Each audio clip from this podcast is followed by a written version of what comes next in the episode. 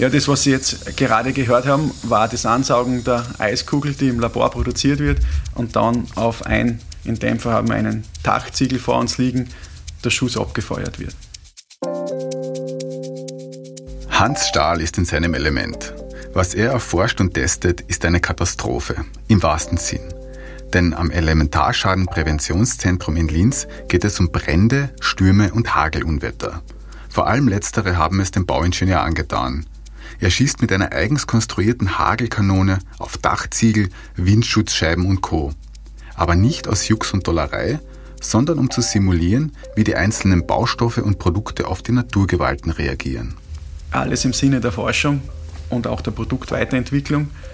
Und so am Rand darf man natürlich erwähnen, es macht natürlich auch Spaß, wenn man dazu bezahlt bekommt, wenn man Bauprodukte kaputt schießen darf aber immer mit dem Hintergrund auch dabei etwas zu lernen. Es ist nicht nur ein willkürliches Kaputtschießen, sondern man versucht wirklich die schwächste Stelle herauszufiltern. Und das kann man natürlich mit dem Gerät und mit 15.000 Eiskugeln, das gepaart mit Enthusiasmus dabei. Und ich glaube, das teilen meine Kollegen und ich mit mir, einfach immer diesen Reiz zu finden, wo hat denn das Produkt jetzt die schwächste Stelle und dann aber mit dem Hersteller äh, zu sagen, warum und wieso, damit die dann auch in ihren Überlegungen weiterentwickeln können.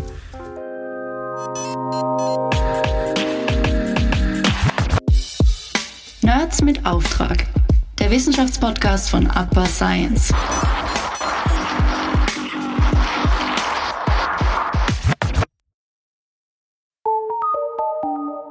Hagelschäden kosten richtig viel Geld.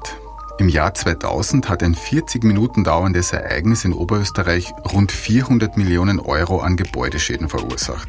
Das sind 10 Millionen Euro pro Minute. Für Betroffene wie Versicherungen eine Katastrophe. Welche Rollen dabei die Hagelkanone, ein Eiskünstler und kaputte Schlüsselbeine spielen, hat mein Kollege Stefan Thaler in Erfahrung gebracht. Wie sind Sie zum Thema Katastrophen und im speziellen Hagel gekommen? Das Thema ist eigentlich sehr, sehr einfach umschrieben.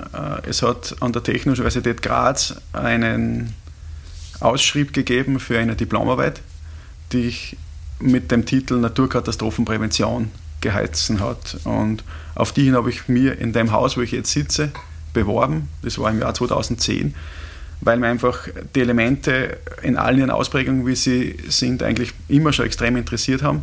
Ich durfte äh, so einen kleinen Exkurs dazu. Im Jahr 2002 war ich Präsenzdienst in Gradkorn und da waren die massiven Hochwasserereignisse am Alpen Nordrand, also der Donau, Steyr 1, die da diese massiven Überflutungen hervorgerufen haben.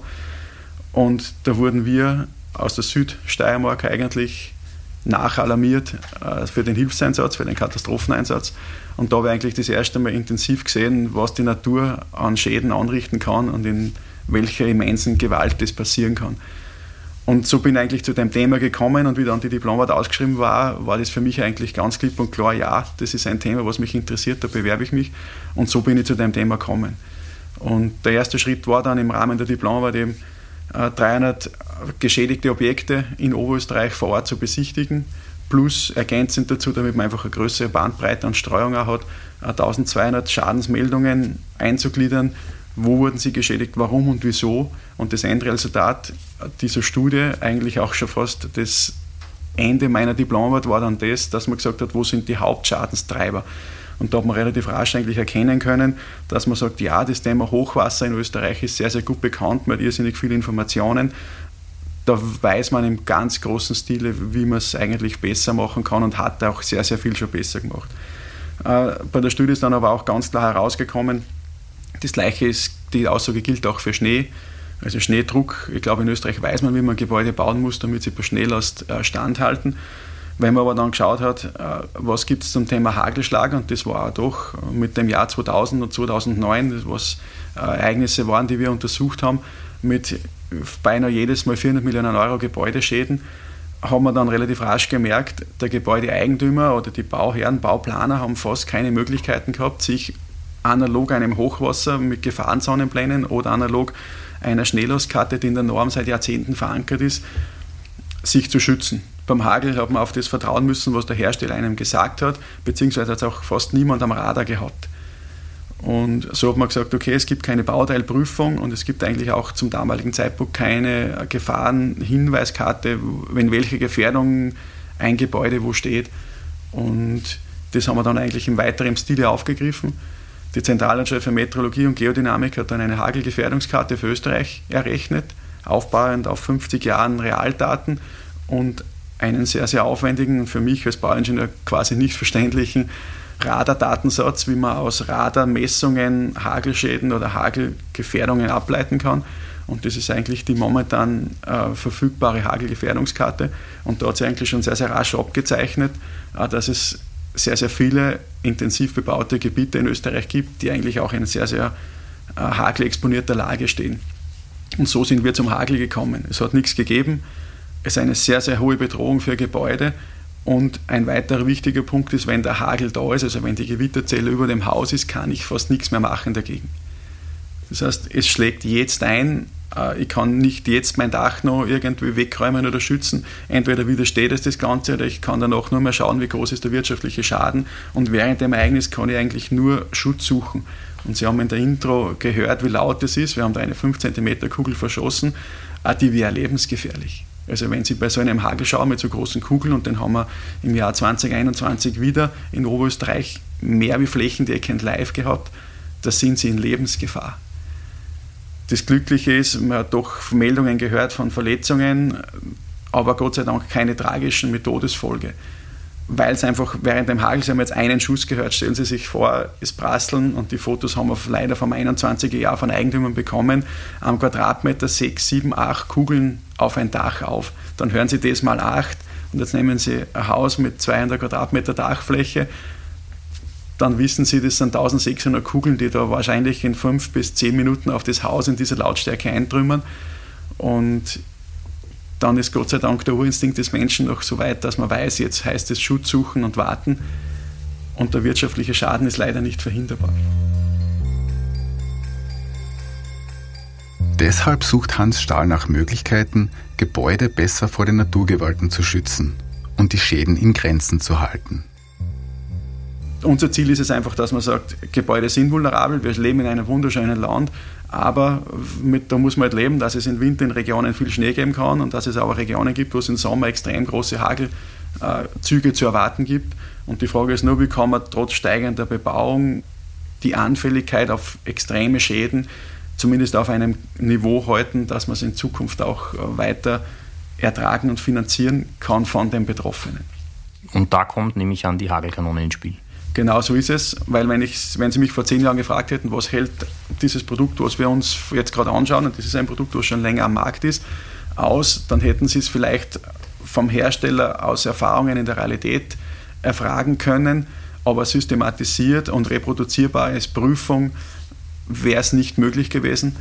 Und das war eigentlich der Anstoß dazu, dass man gesagt hat, wie kann man äh, eine reproduzierbare Hagelprüfung für Baumaterialien der Gebäudehülle entwickeln. Das war ganz klar das Ziel, damit man die Eigenvorsorge bei den Bauplanern, Bauherren wieder steigern kann, nämlich wenn die Ergebnisse reproduzierbar sind, sind sie vergleichbar. Und dann kann ich zwischen zwei Produkten auswählen und man kennt es vom ganzen Leben überall, man hat im Regelfall immer mehrere Auswahlmöglichkeiten, von sehr, sehr billig bis extrem teuer. Und im Regelfall ist meistens die Qualität und die Produktzusammensetzung, wenn es ähnliche Eigenschaften hat, der Unterschied. Und da hilft Ihnen, wenn Sie die Frage Hagel beantworten wollen, das Ergebnis einer Hagelprüfung natürlich massiv weiter. Wie kam es zu dieser Kanone? Äh, der erste Schritt ist, was macht der klassisch gelernte Österreicher? Äh, er schaut einmal, was es sonst schon wo gibt, weil was es schon wo gibt, braucht man nicht neu erfinden. Und dann ist der Blick natürlich einmal im Alpenraum äh, gegangen, wo ähnliche Belastungen auftreten. Und dann hat man mal gesehen, ja, in der Schweiz hat man mit dem Thema schon ein paar Jahre früher begonnen. Äh, generell, wenn man das Elementarschadenprävention in der Schweiz betrachtet, das ist das Versicherungssystem anders, äh, sind sie auch da einen Schritt voraus gewesen. Also da haben wir uns einmal äh, intensiv Informationen geholt. Dann hat man auch gesehen, dass es in Amerika mit jedem Tornado kommt im Regelfall Hagel mit, großer Hagel. Auch da gibt es von den ganz großen Versicherungsunternehmen eigentlich schon eigene Prüfungen. Und wenn man das im Nachgang jetzt betrachtet, über zehn Jahre nachdem wir begonnen haben mit der Entwicklung, Warum haben das die Amerikaner damals schon äh, angeschaut und dort im Speziellen wirklich ein Versicherungsunternehmen, weil die haben genau die gleiche Fragestellung gehabt. Es hat Produkte gegeben und sie haben nicht gewusst, welche Schäden sie zu erwarten haben.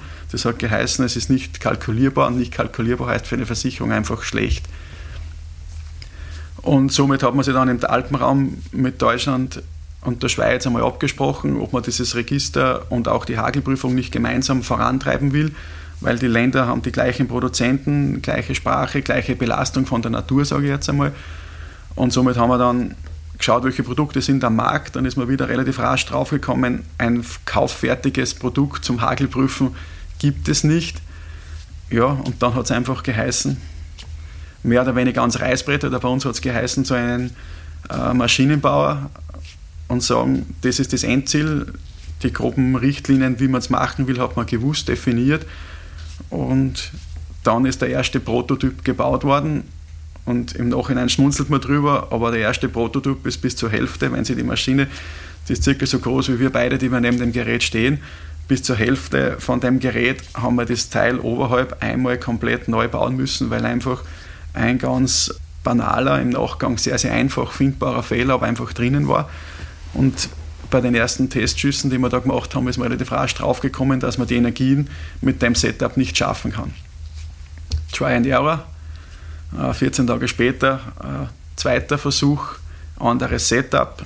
In dem Setup, wie wir es jetzt hören, das, was man gehört hat vorhin am Schuss, war ja nichts anderes wie eine Druckluft, die durch ein Rohr geblasen wird und dann entweicht. Das ist der Knall, den man eigentlich hört und dann erst den Aufprall am, am Produkt vorne. Wir sind auf Druckluft umgestiegen, der sind wir bis heute treu geblieben und haben die natürlich in den letzten zehn Jahren, ich schätze mal, die Kollegen und ich haben im Durchschnitt jeden Schrauben des Gerätes wahrscheinlich dreimal schon in der Hand gehabt. Also wir wissen auch sehr, sehr gut Bescheid über das Innenleben. Aber wir können, glaube ich, jetzt mit Stolz äh, behaupten, dass wir momentan sicher das leistungsfähigste Gerät in Europa vor uns stehen haben und das täglich eigentlich benutzen dürfen. Was wird als Munition verwendet? Äh, die Munition war die zweite äh, Herkulesaufgabe eigentlich in dem Ganzen, weil das haben die Schweizer schon als Anforderung definiert gehabt. Es muss ein klares, rissefreies, und ohne Lufteinschlüsse vorhandenes Eis sein. Es müssen Kugeln sein, wobei mittlerweile, zehn Jahre später, haben wir auch schon Spezialprojektile, die zeige ich Ihnen dann später noch.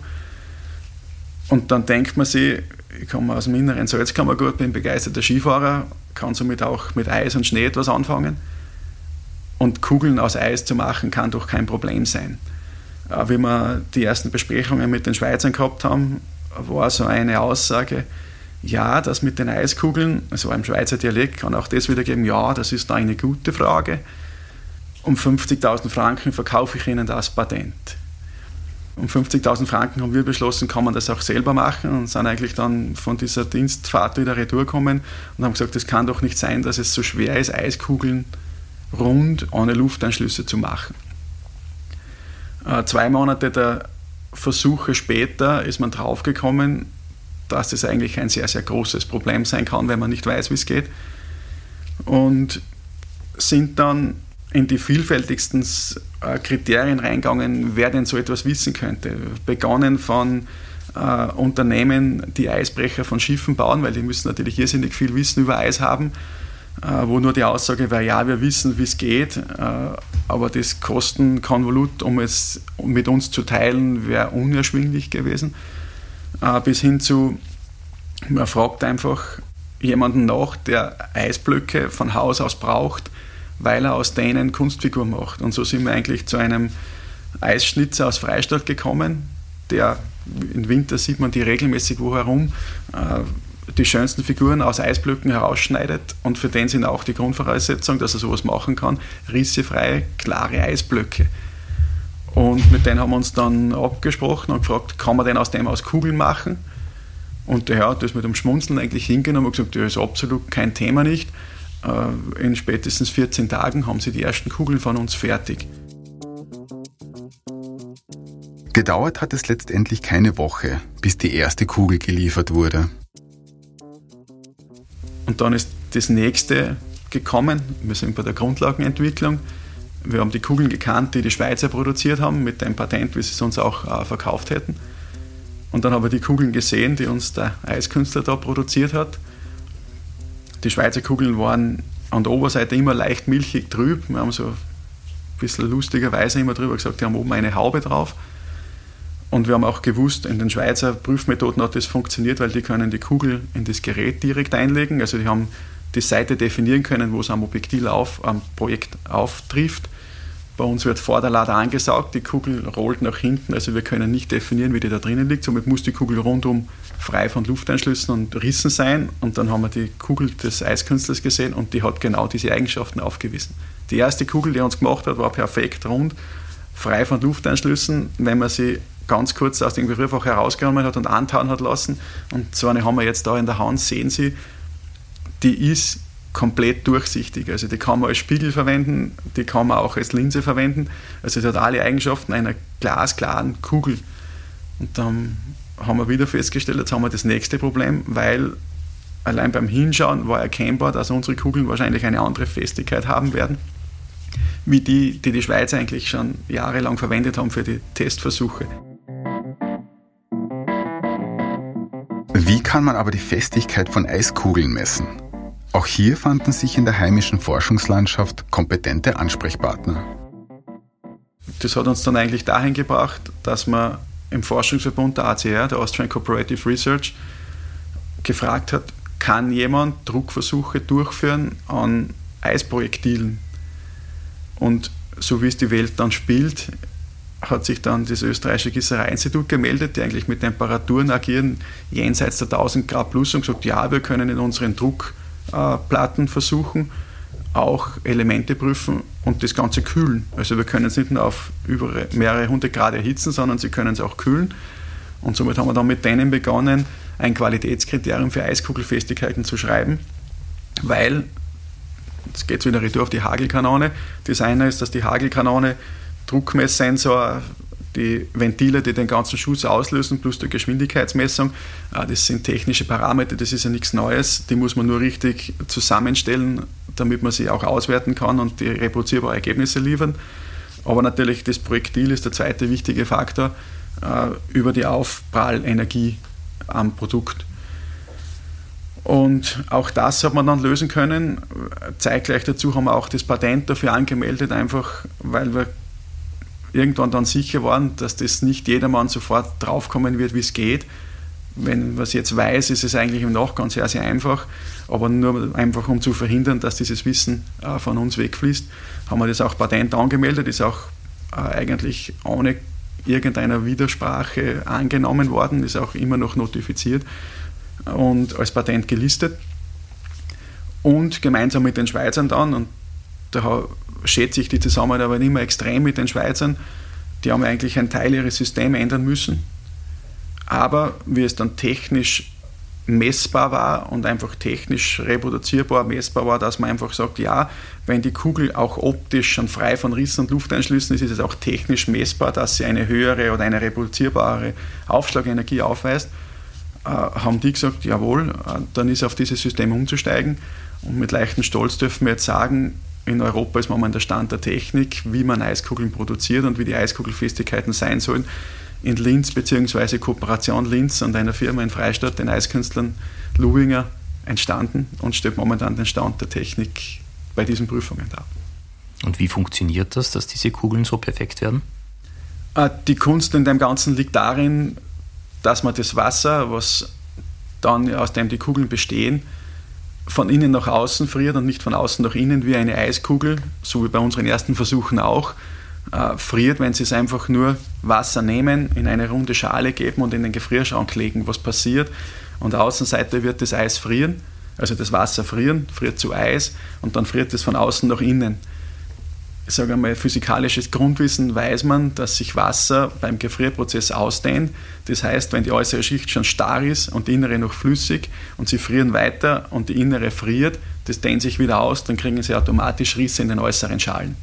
Somit ist es einmal im Gefrierschrank, also für alle, die das probieren wollen äh, und uns Kugellieferanten in Zukunft eventuell sein möchten, das funktioniert nicht, haben wir ausführlich getestet wir haben es auch versucht, dann in Bewegung einzufrieren, dann werden die Kugeln schöner. Dann haben wir es mit destilliertem Wasser versucht, auch dann werden sie schöner. Aber sie kriegen sie nie rissefrei, weil es einfach physikalisch nicht geht.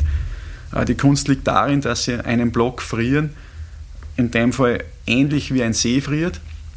Das heißt, sie kühlen einmal den ganzen Wasser, äh, Behälter, bei uns sind das so Boxen mit 50 mal 60 mal 1 Meter circa, auf die 4 Grad ab, wo Wasser dann die Anomalie hat. Dann frieren sie oder führen sie weiterhin kalte Energie zu. Das Ganze friert dann in dem Fall, wenn sie die Energie unten zuführen.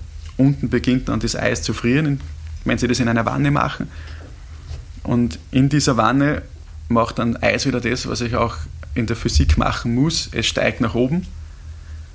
Am Rand in dieser Wanne, wo das Wasser drinnen ist, damit Eis nach oben steigen kann, muss ja Wasser nach unten fließen, um das Ganze zu heben. Ist es luftdicht abgeschlossen und so gefriert der Eisblock von unten nach oben durch und dann haben sie irgendwann einen rissefreien Eisblock. Die Grundvoraussetzung für eine rissefreie Eiskugel.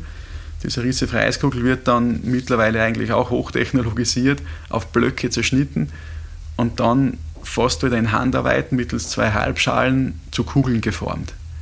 Und eigentlich genau dieser Prozess, wie man präzise Kugeln aus zwei Halbschalen äh, formen kann, darin liegt eigentlich das Patent. Weil da liegt wirklich viel äh, Know-how dahinter. Wie kriegt man das Wasser weg beim Schmelzen und und und. Also da hat man eine Vielzahl an Fragestellungen zu bewältigen, die aber der Herr Luginger im Freistaat relativ rasch und sehr, sehr perfekt äh, gelöst hat. Eiskünstler und Konditor Hannes Lubinger ist inzwischen seit zehn Jahren Kugellieferant. Auch die Hagelkanone ist in dieser Zeit in ihren Grundkomponenten die gleiche geblieben. Ein Vorteil im Bereich der Produktentwicklung. Natürlich hat es in Teilbereichen Verbesserungen gegeben. So wurden die Verbindung zwischen Maschine und Computer, die Zielobjektive und der Automatisierungsgrad optimiert. Wie viele Kugeln haben Sie mit dieser Hagelkanone schon verschossen? Ja, wir haben in der Vorbereitung auf unser Gespräch heute mal unseren Zähler wieder mal ausgelesen und haben da eine Zahl gefunden, die mittlerweile über 15.000 anzeigt. Also ich würde sagen, einen mittelkleinen Hagelsturm haben auch wir da herinnen schon verursacht. Alles im Sinne der Forschung und auch der Produktweiterentwicklung. Und so am Rand darf man natürlich erwähnen, es macht natürlich auch Spaß, wenn man dazu bezahlt bekommt, wenn man Bauprodukte kaputt schießen darf aber immer mit dem Hintergrund auch dabei etwas zu lernen. Es ist nicht nur ein willkürliches Kaputtschießen, sondern man versucht wirklich die schwächste Stelle herauszufiltern. Und das kann man natürlich mit dem Gerät und mit 15.000 Eiskugeln, das gepaart mit Enthusiasmus dabei. Und ich glaube, das teilen meine Kollegen und ich mit mir, einfach immer diesen Reiz zu finden, wo hat denn das Produkt jetzt die schwächste Stelle und dann aber mit dem Hersteller äh, zu sagen, warum und wieso, damit die dann auch in ihren Überlegungen weiterentwickeln können. Welche Konsequenzen hat es, wenn ein Produkt diesem Test nicht standhält? Äh, ein Nicht-Standhalten gibt es eigentlich nicht, weil, wenn wir jetzt die Prüfung, wie wir sie da jetzt bei dem Dachprodukt sehen, äh, vonstatten geht, ist so, wir nehmen die erste Kugel mit 5 cm Durchmesser und es gibt ein Regelwerk dazu, wo wir mit welcher Geschwindigkeit wie hinschießen müssen. Äh, ganz, ganz grob beginnt es so, dass man sagen muss, der Aufprallwinkel für Produkte, die am Dach verbaut werden, ist immer 90 Grad. Warum? Weil es einfach der härteste Winkel ist, den am Dach ein Hagel auch in echt verursachen kann. Also denken Sie an ein Satteldach, wenn der Hagel normal auf die Dachfläche kommt, dann wird er wahrscheinlich eine Dachfläche massivst beaufschlagen. Wenn er quasi im rechten Winkel auf die Dachprodukte kommt, dafür die Lehseite, also die abgewandte Hagelseite, wird weniger Schäden haben. Das weiß man natürlich im Vorhinein nie, darum ist bei uns in der Prüfung Dach mit 90 Grad beschossen und die Fassade mit 45 Grad beschossen. Dann nimmt man die 5 cm Kugel, avisiert einen möglichen Schwachpunkt des Produktes. Sie sehen, das Produkt ist so aufgebaut, wie es eigentlich auch in echt auf dem Haus, an der Fassade, an dem Dach äh, verbaut wird, um wirklich realitätsnahe Ergebnisse zu bekommen. Und dann wird das Produkt beschossen und dann schaut man einfach die Ergebnisse an, ob Risse vorhanden sind, ob Dellen vorhanden sind, ob optische Veränderungen vorhanden sind. Ist eines der genannten Punkte jetzt der Fall, zum Beispiel äh, das Produkt widersteht der 5 cm Kugel nicht und hat einen Bruch drinnen oder einen Riss oder was auch immer, dann ist der nächste Schritt, dass man einfach sagt, man nimmt die nächst kleinere Kugelkorngröße, das ist bei uns 4 cm, ist an der Energie auch schon ein Vielfaches weniger und schießt wieder hin, sucht sich wieder diese Schwachpunkte aus passiert da wieder etwas, vielleicht gibt es noch eine optische Veränderung, äh, dann nimmt man wieder die nächst kleinere Kugel und man geht mit den Kugelkorngrößen und damit verbundenen Energien äh, so weit nach unten, bis das Produkt schadensfrei bleibt. Und an dieser Größe, wo das Produkt bei den Beschüssen an alle kritischen Stellen und dann an der schwächsten Stelle fünfmal wird es dann doch einmal beschossen dort, um einfach auch eine Streuung da drinnen zu haben, dass man sagt, es war nicht nur ein Ausreißer, gutes Produkt, sondern es muss wirklich fünfmal standhalten. Wenn man diese Stelle dann geschossen hat, fünfmal und keine Schäden hat, dann wird es dieser Hagelwiderstandsklasse zugeordnet. Also wenn man jetzt als Beispiel nimmt, das Produkt hat jetzt fünfmal den Beschuss an der schwächsten Stelle mit 3 cm Durchmesser Kugeln bestanden, dann wird eine Hagelwiderstandsklasse in Abhängigkeit des Produktes auf Mechanik, Lichtabschirmung, Regensicherheit und Optik vergeben. Und wenn das dann fertig ist, wird der Prüfbericht dementsprechend verfasst und dann hat der Hersteller die Möglichkeit, das ins Hagelregister eintragen zu lassen. Das ist auf Wunsch des Herstellers. Wenn er sagt, die Ergebnisse wollen wir nicht publizieren oder können wir nicht, äh, dann obliegt es dem Hersteller, das auch nicht zu tun. Also er kriegt von uns das Prüfzeugnis, wo diese Hagelwiderstandsklassen aufgelistet nach Bauteilfunktion drinnen stehen und somit gibt es kein Durchgefallen. Durchgefallen ist, und das ist uns aber jetzt in den letzten zehn Jahren oder mehr als zehn Jahren nicht passiert, ein Produkt, also die kleinsten Kugeln, die wir schießen können, sind äh, zwei Zentimeter im Durchmesser und das hat bis jetzt eigentlich Gott sei Dank noch jeder ausgehalten. Was ist die höchste Hagelschutzklasse und was muss das Produkt aushalten? Also bei der höchsten Hagelschutzklasse, da ist ein minimaler Unterschied in Österreich und in der Schweiz. In der Schweiz hat man immer gesagt, äh, man macht das Hagelregister bis HW5, Hagelwiderstand 5 heißt bis Hagelkugel mit einem Durchmesser von 5 cm. Eine 5 cm Kugel hat ca. 55 bis 60 Gramm bei uns im Labor muss rissefrei sein, wie wir vorhin schon besprochen haben. Äh, und eine Aufprallgeschwindigkeit von ca. 115 km pro Stunde. Das ergibt eine Energie von ca. 27 Joule. Das ist die Mindestenergie, die es widerstehen muss, um mal von unserer Prüfseite aus gesehen einen korrekten Schuss zu haben. Wenn dann das Produkt keine Risse und keine optischen Veränderungen hat, wird es der Klasse eben zugeordnet. Und so als Richtwert 27 Joule äh, was sind 27 Joule? Ein Physiker weiß es natürlich und kann sich auch was darunter vorstellen. Für uns ist ein Wert, ich glaube, der auch Ihnen ein bisschen mehr sagt, der, dass man sagt, 27 Joule sind bei uns gemessene Aufschlagenergie von ein bisschen mehr wie 700 Kilogramm, die die Kugel als Punktlast, die die Eiskugel als Punktlast auf das Produkt aufwirken äh, lässt. Und wenn Sie das jetzt überlegen, 700 Kilogramm auf ganz egal wo am Körper, da haben sie massive Knochenbrüche und auch der Kopf wird es wahrscheinlich nicht überstehen. Also als Testimonial, was wir heute noch gerne zeigen können, ist, und die Videos gibt es auch bei uns schon online zu sehen, wir schießen einen Fahrradhelm mit 5 cm Eiskugeln durch. Also nur um zu zeigen, welche Energie da dahinter steckt, aber auch um zu zeigen, dass es auch zahlreiche Bauprodukte noch gibt, die das können aus bautechnischer Sicht muss ich sagen, es ist super, wenn es die Bauprodukte können. Aus Gebäudeschutzsicht muss ich sagen, auch eine Stufe darunter, 4 cm, ist noch ein extrem gutes Ergebnis, wenn das ein Bauprodukt kann.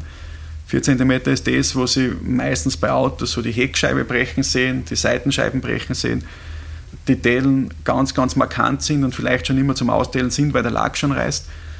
Aber auch da haben Sie immer noch eine Aufpralllast von 300 bis 350 Kilogramm.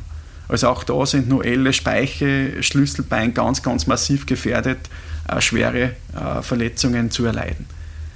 Und 3 cm, Hagelwiderstand 3, sind so ein bisschen größer wie der Daumen äh, in Summe, haben dann eine Energie, also eine Geschwindigkeit von ca. 90 km/h im Aufprall, eine Masse von plus minus 13 Gramm und wenn jemand einmal Paintball spielen war und an einer Stelle getroffen wurde, wo er nicht die dicke Jacke getragen hat, weiß man, dass man da große blaue Flecken kriegt. Und das entspricht ganz grob auch der 3 cm Kugel. Also dass man da auch ein bisschen eine Relation hat, äh, wie die Energien sich steigern. Und nachdem in Österreich mehr wie 50 Mal in den letzten 40 Jahren äh, Hagelschläge jenseits der 5 cm Durchmesser dokumentiert hat, äh, ist unser Gerät derzeit ausgelegt äh, bis 7 cm Hagelkorn-Durchmesser.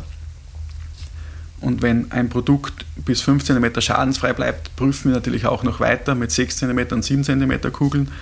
Da kann ich Ihnen die Energie jetzt nicht mehr sagen in Kilogramm. Warum? Weil unser Gerät endet bei 1000 Kilogramm, also Messanzeige. und die wurde jedes Mal massivst überschritten.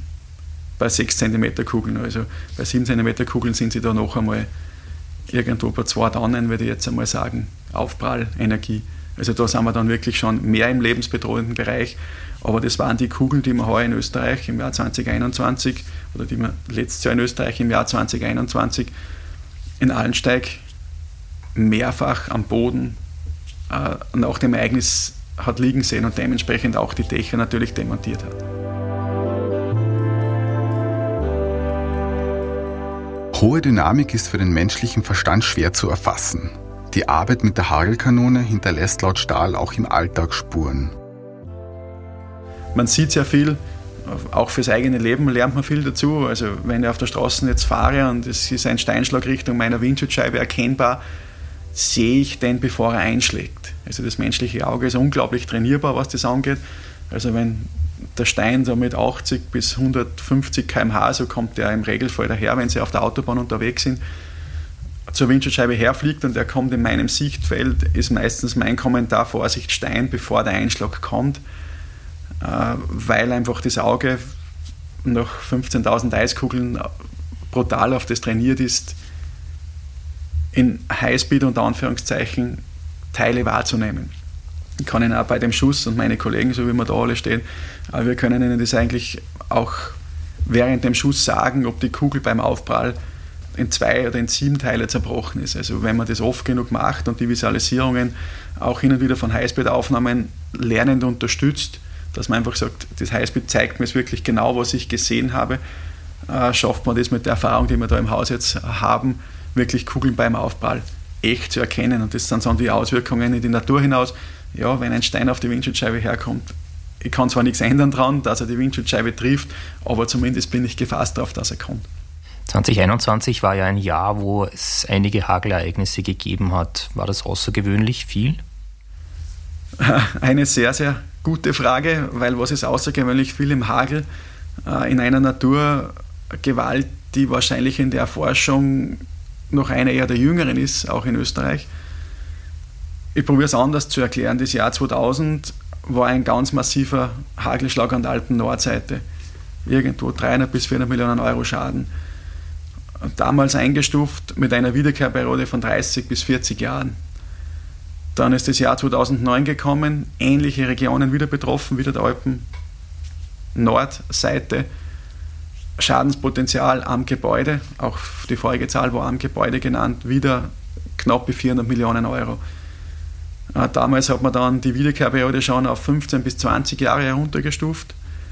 Und auf Ihre Frage hin jetzt kommen, jetzt haben wir das Jahr 2021 erlebt. Wir reden an der gesamten alten Nordseite, also von Salzburg äh, bis ins Burgenland, von ganz grob 850, 900 Millionen Euro Gebäudeschäden. Da ist noch keine Landwirtschaft dabei, da sind keine Kfz-Schäden dabei. Also die kommen da noch dazu. Somit ist es natürlich schwer einzustufen.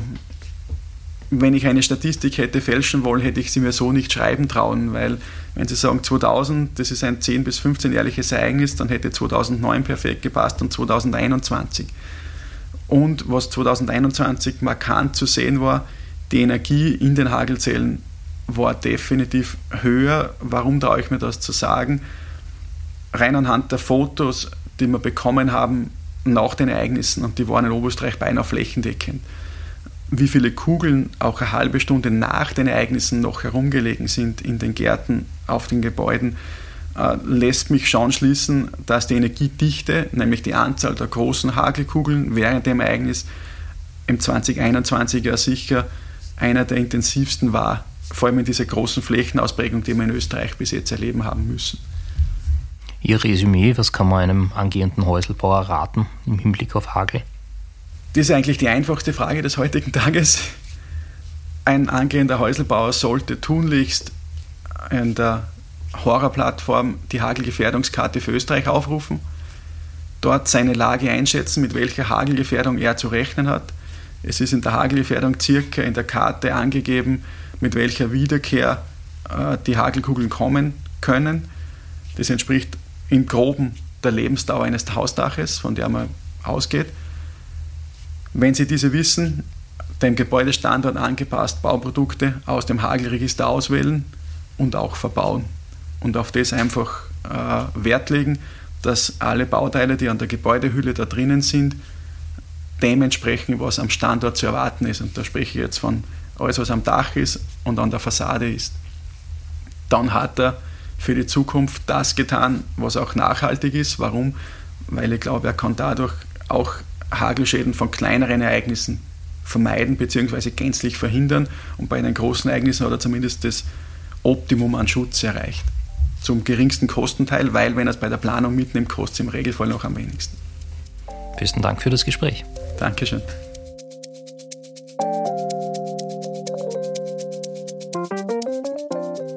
Somit findet Forschung auch im Hagelniederschlag. Natürlich gibt es andere Möglichkeiten, um aus Schaden klug zu werden, als eine Hagelkanone abzufeuern. Nicht viele machen aber auch nur annähernd so viel Spaß. Nächstes Mal begleiten wir die Astronomin Ruth Grützbauch auf ihrer Reise durch die Galaxis, die sie per Lastenrad bestreitet. Bis dann, ciao und auf Wiederhören bei Nerds mit Auftrag.